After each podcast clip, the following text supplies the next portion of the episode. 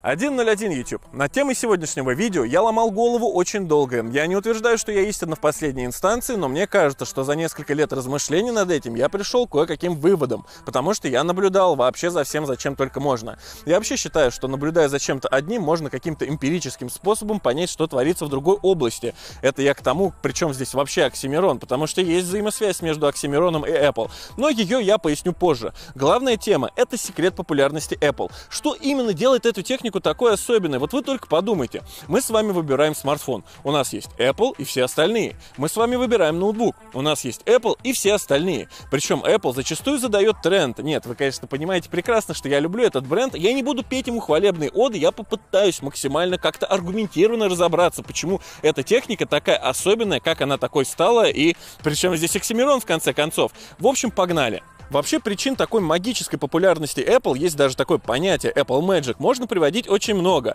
Непревзойденное качество продуктов? Нет, оно лишь следствие их высокой цены, ведь в Apple в принципе нет дешевой техники. Реклама и маркетинг? Тоже не подходит, ведь это всего лишь средство продвижения уже хорошего продукта. Нет, продвинуть, конечно, можно вообще все, что угодно, но не всегда это будет иметь тот результат, который могло бы иметь. Я надеюсь, вы понимаете, о чем я. Короче, причин можно приводить очень много, и я долго думал над этим. Можно сказать, не только не один месяц, наверное, пару лет точно постоянно размышлял и пытался понять. Я наблюдал за остальными брендами, наблюдал за сферами, которые к технологиям не имеют никакого отношения, и строил аналогии. Сегодня я и готов представить вам плоды своих размышлений по этому поводу. Это, кстати, будет и отличным таким жизненным напутствием, которого я и сам придерживаюсь. Погнали!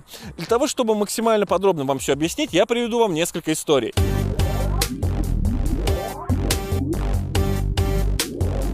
То ли в 11, то ли в 12 году я захотел себе умные часы. Тогда на рынке, в принципе, не было такого тренда. Я просто пользовался смартфоном Sony серии P и подумал, как было бы круто, если бы мне не нужно было каждый раз доставать свой смартфон, если бы я мог просматривать уведомления, а еще лучше отвечать на сообщения, используя умные часы.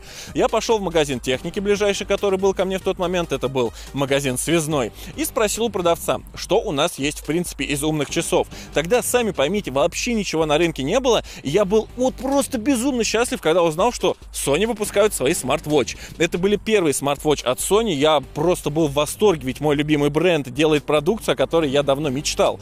Я взял их для того, чтобы протестить, надел на руку, и проблемы начались практически сразу. Вы знаете, я тогда не был особенно притязательным по части техники, особенно по части звука или экрана, но стоило мне включить эти умные часы, я просто охренел от того, насколько паршивое там разрешение, насколько там пиксельная картинка. И дело даже не в пикселях, дело в том, что она была какая-то жутко нечеткая, четкая, блеклая, она была просто никакущая. И я уже подумал, что умные часы были не самой лучшей идеей.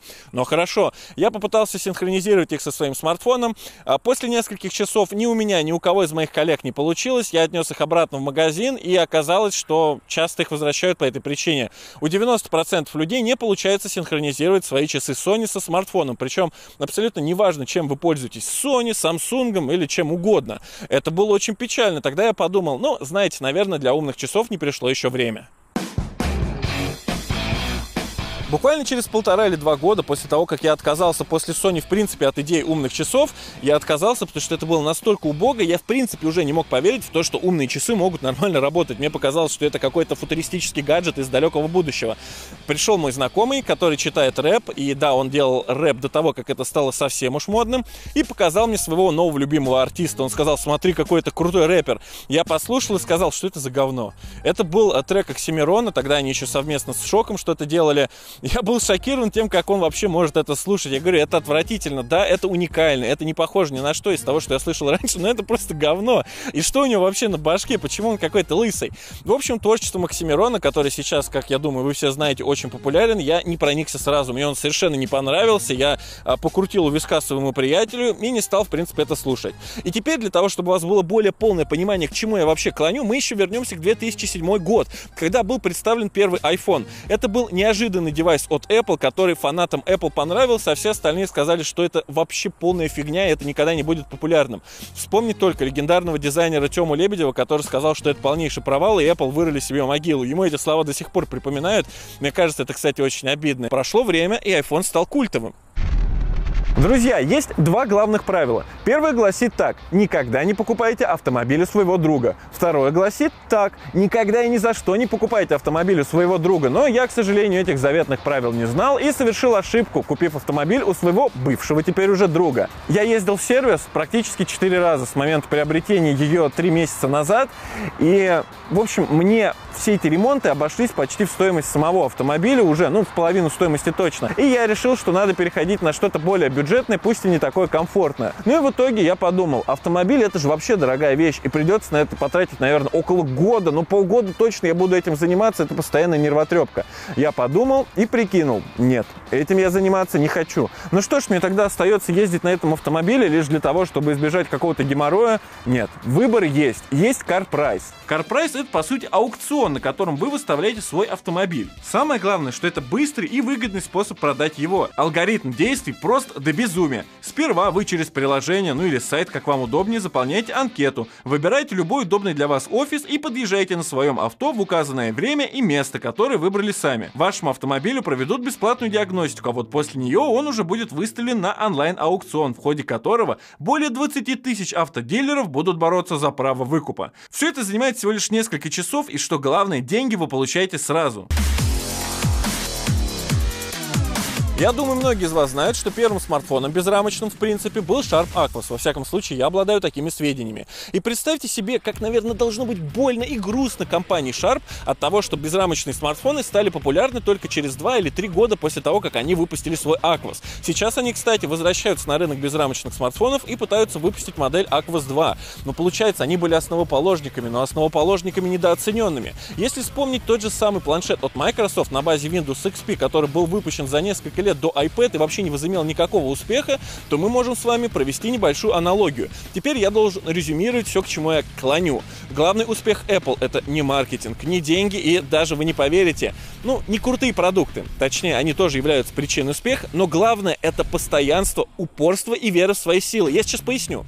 Sony выпустили часы, которые я не смог себе купить в конечном итоге, которые я вернул и которыми я не смог пользоваться, лишь потому что их идея опережала время. Она была, это знаете, как говорят, хорошая хороший хоккеист это не тот, кто знает, где шайба, а тот, кто знает, где шайба будет. Потому что он может направиться в то место. Хотя это понятно, я думаю, незачем это разъяснять.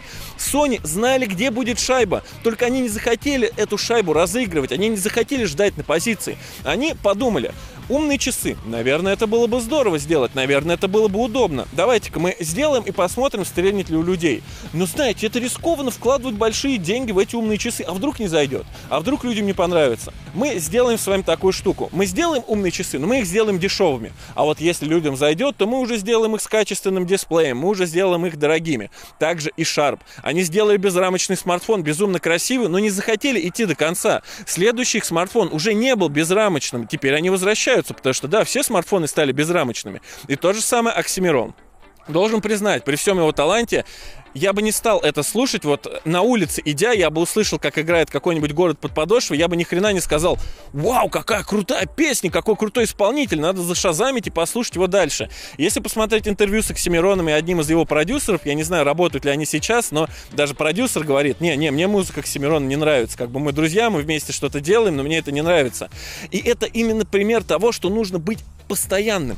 То есть ты придумал какую-то концепцию, неважно, как люди на нее отреагируют, ты должен гнуть свою линию до конца. Как говорил, по-моему, Далай Лама, тот, кто упорствует в своем безумии, однажды рискует оказаться мудрецом. То есть, смотрите, Apple и шли по своему индивидуальному какому-то пути. Они выпустили первый iPhone, который вообще ни хрена не мог, был никаким, и вообще Стив Джобс не хотел, чтобы там были сторонние приложения. Но они начали дорабатывать платформу. Они выпустили следующий iPhone, следующий и следующий. И каждый iPhone становился лучше предыдущего предыдущего. Они придумали концепцию, вложились в нее, выжили из нее все, что только можно, и начали дорабатывать. А в конце концов, доработав, мы получили продукт, который изменил индустрию, да и, наверное, мир в целом. Действительно, iPhone изменил мир.